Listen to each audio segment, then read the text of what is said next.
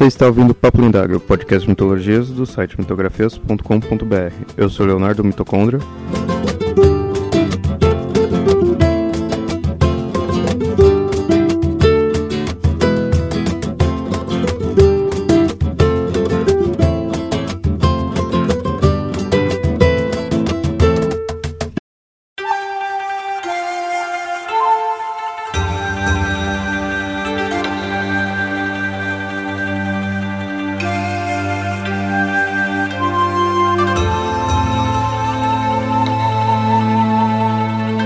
Bom, ouvintes, esse vai ser um episódio do Papo Lindário um tanto quanto diferente, né? um episódio mais experimental. É, como vocês viram, só eu hoje estou aqui na gravação. Né? Esse episódio vai ser a leitura de uma adaptação de uma lenda chinesa. Né? Então, como eu falei, é um episódio experimental. Então, eu gostaria que vocês dissessem o que vocês acharam dessa ideia, se valeu a pena, né? De repente pode até ver mais, né? Diga aí o que vocês acharam, apesar de ser só uma pessoa no cast, se ficou bom, se não ficou com o que foi, né? E como falei, vai ser a leitura da adaptação de uma lenda chinesa, no caso vai ser a lenda do dilúvio chinês e do deus Dayu, então, relacionados.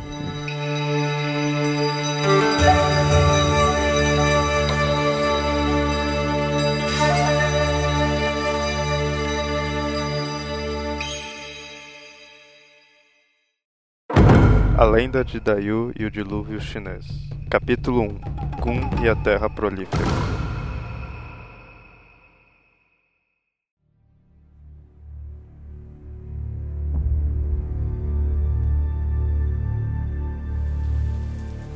Segundo essa lenda, na época pré-histórica da China aconteceu uma enorme inundação, quase que acabando totalmente com os humanos. A terra se tornou um enorme oceano, as plantações, casas e tudo mais foram destruídas pelas águas e os humanos só sobreviveram pois fugiram para as montanhas.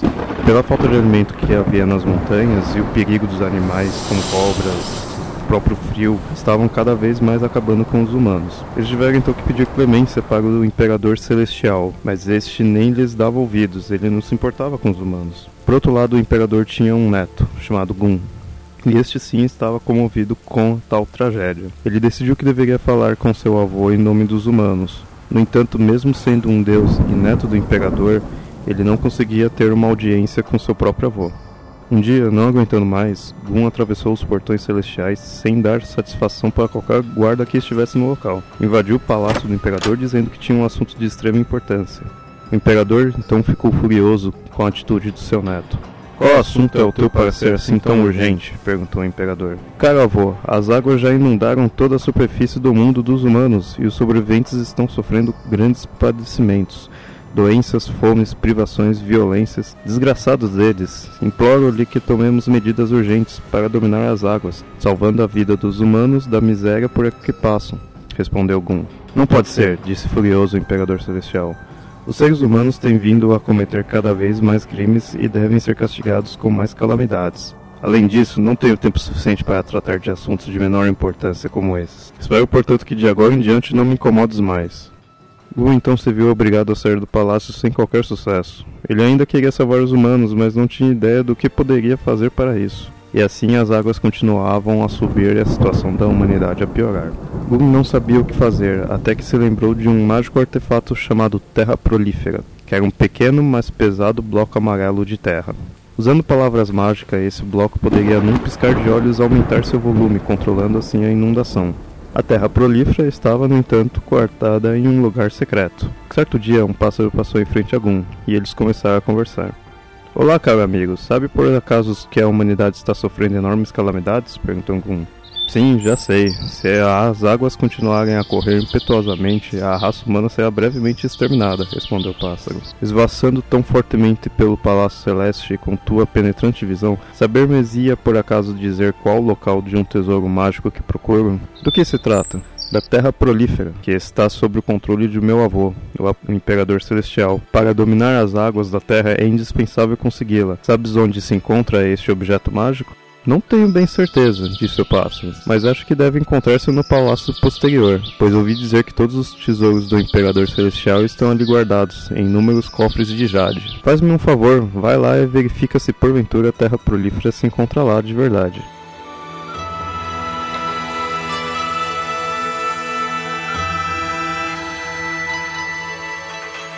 Pássaro concordou e partiu. Ao anoitecer, o pássaro conseguiu entrar no palácio e encontrou inúmeros cofres com diversos artefatos, como o elixir da imortalidade, a bengala de mil anos, a corda para subir aos céus e por fim a terra prolífera. Feliz de ter encontrado, o pássaro voltou até Gun para lhe informar disso.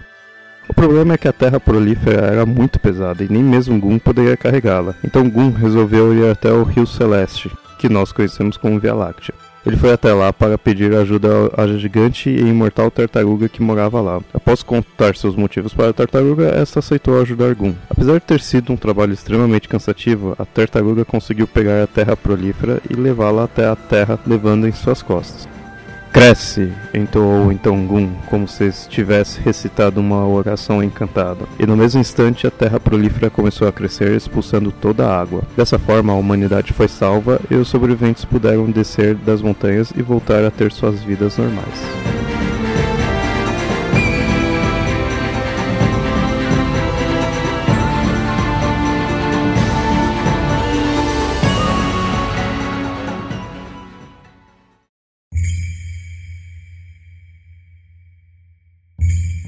Capítulo 2 O Nascimento de Dayu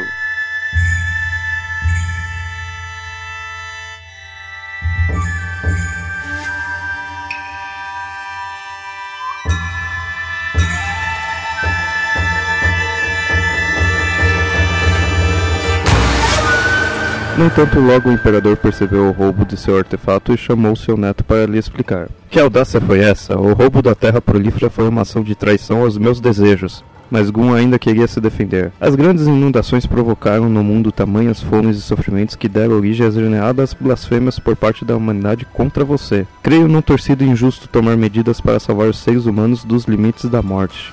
O melhor é calar-te imediatamente. Sabes que bem que não te deves atrever a falar-me em um tom de tal descortesia.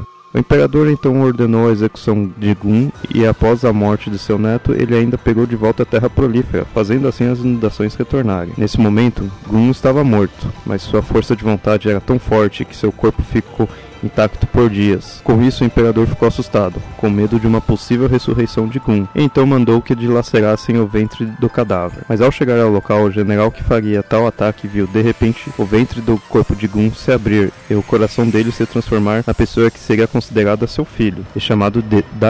Após isso, o corpo de Gun finalmente começou a afundar nas águas.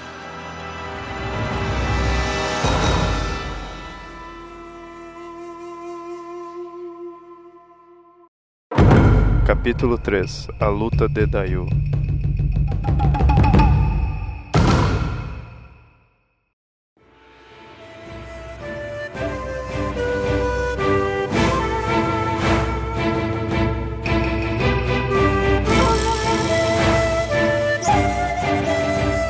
Dayu também era um deus bondoso, e então decidiu continuar a missão de seu pai e ajudar os humanos. Dayu sabia que os culpados pelas inundações eram os gênios das montanhas e os demônios das águas, e que trabalhavam para o deus supremo das águas chamado Gong Gong.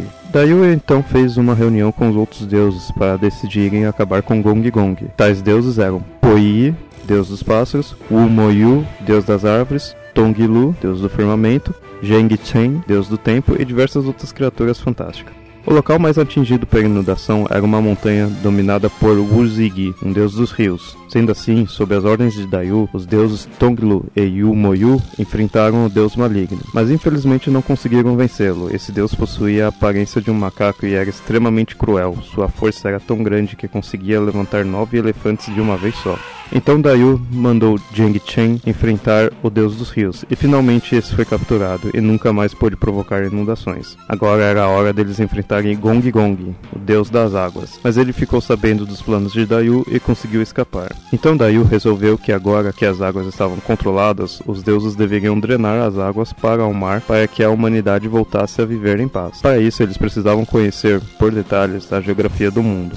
Com isso, os dois grandes generais celestes, Dazang e Jianhai, tiveram a missão de medir o mundo. Ambos generais, após concluir a missão, viram que não seria fácil drenar as águas, mas Dayu não estava intimidado com o desafio, pois nesse tempo viajou pelo mundo para dominar as águas, subindo montanhas, atravessando rios, visitando 10 mil países e passado por inúmeras aventuras. Certo dia, Dayu estava inspecionando as correntes do rio Amarelo e de repente surgiu Feng Yi, um deus das águas, de rosto humano e corpo de peixe, e lhe ofereceu um mapa dos rios, onde mostrava a orientação e força de todos os rios da China. Com isso, Dayu estava confiante e resolveu iniciar seu projeto. Começou gigantescas obras hidráulicas e orientou milhares e milhares de pessoas a escavar lagos e construir diques. Dayu contou também com a ajuda do dragão Ying, que com sua cauda mais dura do que aço escavou vários rios por dia.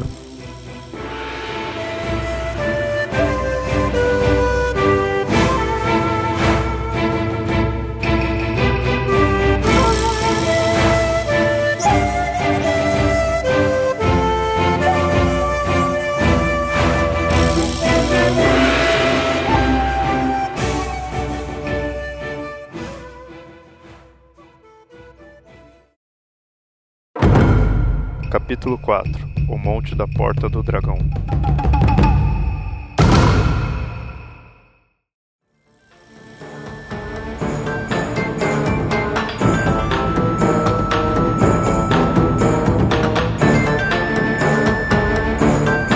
Mas de todas as obras, a mais difícil e perigosa era a do Monte da Porta do Dragão. Quando Dayu chegou lá, Fuxi, que vivia no local, lhe presenteou com o plano dos oito trigamas, do qual estavam representados o céu, a terra, a água, o fogo, a montanha, o trovão, o vento e o lago. E seria algo importante para dominar as águas. Mas sem medo nenhum, Dayu ajudou pessoalmente os trabalhadores na obra. Nem mesmo o vento, a chuva, a neve ou os animais ferozes tiveram coragem de impedir os trabalhadores, tamanho era o empenho deles. No dia em que finalizaram a obra, todos os homens e mulheres gritaram tanto de alegria e orgulho que fez o Palácio Celestial tremer e assustou o Imperador Celestial. A Porta do Dragão, por sua vez, se tornou um lugar de mistério, onde, segundo uma lenda, durante a primavera, todas as carpas do Rio Amarelo se reuniam ali para realizarem uma competição. As que venciam se tornavam dragões e as que falhavam acabavam morrendo.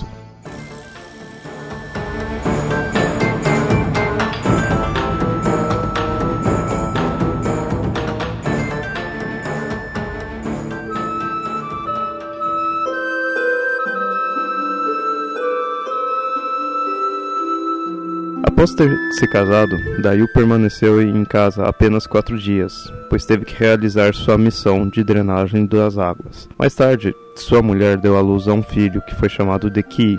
Durante todo o tempo que Dayu ficou ausente em casa, sua mulher várias vezes subia no topo de uma colina perto de casa, junto ao seu filho, com a esperança de seu marido voltar. Ela então cantava, expressando todo o sentimento que tinha por ele, e essa foi então a primeira poesia de amor da China. Um dia, quando ela estava na colina, seu marido finalmente regressou. Ele estava tão diferente, magro, com a pele queimada e roupas rementadas que ela demorou para reconhecê-lo. Mas mesmo com os pedidos para que ele ficasse, para que ela pudesse cuidar de seus machucados, ele tinha que partir para terminar sua missão e realmente só foi retornar para casa com o fim de sua obra. Durante 13 anos, os humanos escavaram lagos, nivelaram abismos e assim as águas voltaram ao normal. Assim, sob a direção de Dayu, os seres humanos voltaram a ter uma vida normal pelos seus próprios esforços. E assim eles escolheram Dayu como soberano da China, sendo então ele o primeiro imperador da dinastia Xia.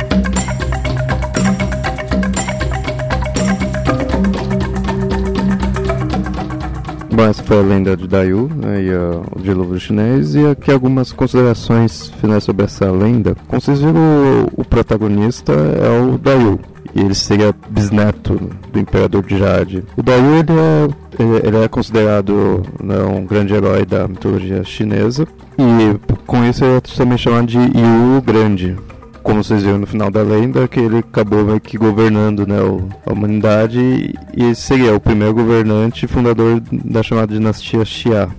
Durante essa tarefa dele de controlar as águas, como vocês viram, ele foi viajando durante todo o mundo, diversos países, todos, e então existe também diversas outras lendas contando todos os locais que ele, que ele foi nessas viagens, né? Até são lendas interessantes né, para contar futuramente. Essa dinastia Xian, que a gente falou, é datado mais ou menos a 2070 a.C. a 1600 a.C., mas é uma data não tem certeza, né? Não é impossível ter certeza se foi realmente isso, né? E essa seria a primeira dinastia da história da China. Com essas ideias vocês veem como que é a, a mitologia chinesa na questão de ser bem rica, ter vários e vários deuses, assim tudo, e ter essa divisão assim bem de, de imperadores, de uma ideia governamental, né, de tanto o Dayu que era que acabou né, governando o povo, quanto o próprio imperador celestial, como já diz o título, imperador né, e é o Imperador de Jade, esse já é algo mais conhecido, né? Então isso reflete a cultura chinesa. A cultura chinesa é bem rica, né? A mitologia é bem rica e é, com certeza a gente vai ter futuros episódios sobre essa mitologia, que é, é muito interessante, porque é, nós estamos acostumados com os conceitos gregos, né? Os deuses gregos, onde só o nome assim você já, já reconhece mais ou menos quem que é. Só que a chinesa não, as chinesas são nomes bem estranhos pela própria língua, né, sim, e de pessoas, de seres, né, de deuses que você nunca ouviu falar, que ela é bem afastada, né, mas é muito rica, é gigantesca. E é interessante também vocês notarem a questão dos animais, que é algo bem peculiar da, da mitologia, chinesa, da cultura né, chinesa, como vocês viram a tartaruga que tem aí na lenda, ou dragões, né, que é muito comum. Isso é algo bem peculiar que difere também dos outros, como nos outros muitas vezes você vê animais mais questão de monstro, mais questão assim, mas os deuses sempre mais humanos, né? Exceto uma mitologia ou outra, um personagem ou outro, mas tende a ser mais assim. Na chinesa não, na chinesa é comum você ver essa importância dos animais, do deuses, né? São também animais. Isso é interessante. No caso aí, então, os principais personagens aí foi o Dayu, o Imperador, né, que ficou puto da vida tudo mais. E, querendo ou não, eles enfrentaram o Gong Gong, que, que era o principal que tinha causado esse dilúvio. E realmente ele é responsável por essas enchentes. Né? Ele trabalhando com o deus Xiang Yao, que era um, um ser de nove cabeças, esse ajudante dele. E segundo a lenda chinesa, o Gong Gong ele ficou envergonhado por ter perdido o trono do céu, né, não conseguiu. E com raiva, ele bateu a cabeça numa montanha. E essa montanha era um dos pilares do, firmamento, né, do céu. Com isso daí, esse pilar acabou sofrendo danos e o céu acabou pendendo para noroeste e a terra para o sudeste. Assim iniciou-se uma inclinação. Essa seria a inclinação na Terra que a gente conhece hoje. Esse acontecimento gerou os enchentes, né, como vocês viram aí na, na lenda. Só que assim, mesmo eles tendo consertado das enchentes, ter voltado ao normal, não conseguiu corrigir essa inclinação. Essa inclinação do céu e da Terra seria a explicação do movimento do Sol, da Lua, das estrelas, separa o noroeste e o curso dos rios da China separa o sudeste. Bom, então aqui foi por alto sobre a mitologia chinesa, né? Como eu falei, vai ter futuros episódios para detalhar mais. Bem provável de ser mais de um episódio, porque é muitos personagens, é muitos acontecimentos. Né?